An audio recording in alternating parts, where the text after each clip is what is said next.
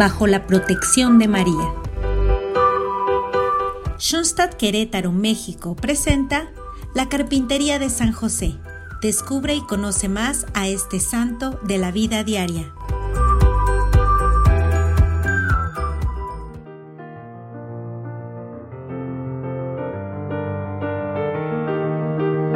La Santísima Virgen debe haber tenido hacia San José un amor tierno y profundo.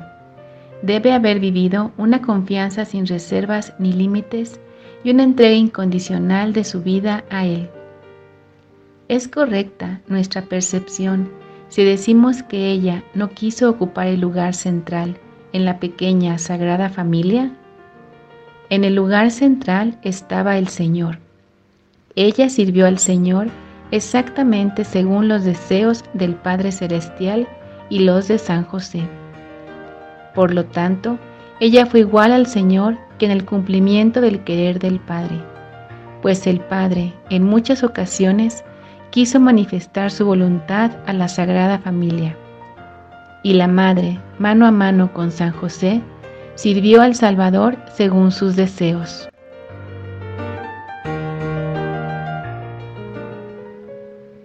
Debemos decir, por cierto, que si tenemos un profundo amor a María, deberíamos también servir al Señor tal como lo desea el Padre Celestial, y con ello también a su imagen más perfecta que es San José. Deberíamos esforzarnos no solo por crecer en un profundo amor en general, sino también por crecer más intensamente en un profundo amor a María. Si la Santísima Virgen profesó un amor tan grande por San José, entonces no puede serle indiferente cómo lo tratemos. También resuena en nuestros oídos el suave reproche que ella dirigió a su hijo. Hijo, ¿por qué nos hiciste esto? Oímos este reproche cuando no le damos el lugar debido a San José en nuestra familia. La Madre de Dios nos llama también a nosotros. Hijo, ¿por qué nos hiciste esto? San José y yo buscamos tu amor afanosamente.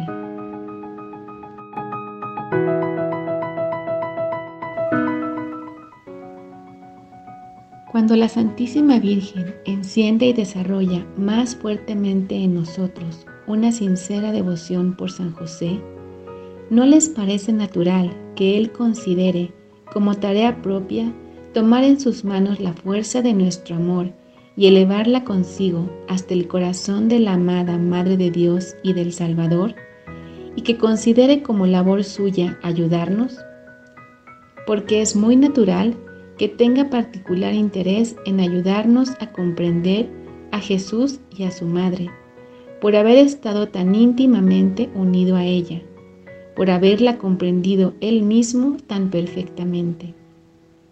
Él la amó también, la apreció, protegió y reconoció como el gran tesoro de su vida. ¿No debería consistir su misión principal en enseñarnos a amarla, a comprenderla, a quererla sincera y cordialmente? Él nos ayudará incluso a comprenderla cuando humanamente hablando no podamos a veces entender el sentido de sus intercesiones.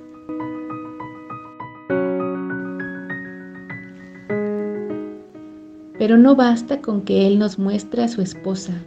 Con mayor razón, depositará en nuestros brazos, en nuestro corazón, a Jesús, al hombre Dios. Toda su vida, junto con la de María, fue un solo girar en torno al Señor. Vemos aquí que lo sobrenatural no conoce la mezquindad. La entrega, la vida de amor, la unión amorosa en el sentido divino es para él al mismo tiempo un movimiento de amor hacia la otra persona divina. ¿No habrá de encender San José en nosotros el amor en forma similar? Por amor a su esposa, por amor a Dios, cumplió con sencillez sus obligaciones cotidianas. Él es el gran modelo del santo del día de trabajo. Queremos, por lo tanto, que el patrono de la Iglesia sea desde hoy el protector de nuestra familia, sobre todo para el futuro. No sabemos en absoluto lo que éste nos deparará. Dirijámonos a San José nosotros, los que tenemos una particular responsabilidad por la difícil situación económica, no solo de hoy, ayer o anteayer, sino también de mañana y pasado mañana. Él debe velar por nosotros. Deberá velar porque en circunstancias normales tengamos lo suficiente para vivir y servir a Dios con modestia y sencillez. San José, tú que viviste bajo el mismo techo que el Señor y nuestra Madre Santísima, y que conviviste con ellos en el día a día, aprendiendo y enseñando, trabajando y compartiendo, ayúdanos a amar a María como tú lo hiciste, a amar a Jesús con tu profundidad y fidelidad. Permítenos entender tu misión en nuestras familias, en nuestra propia vida, que mano a mano contigo y con María también podamos servir al Señor en fidelidad.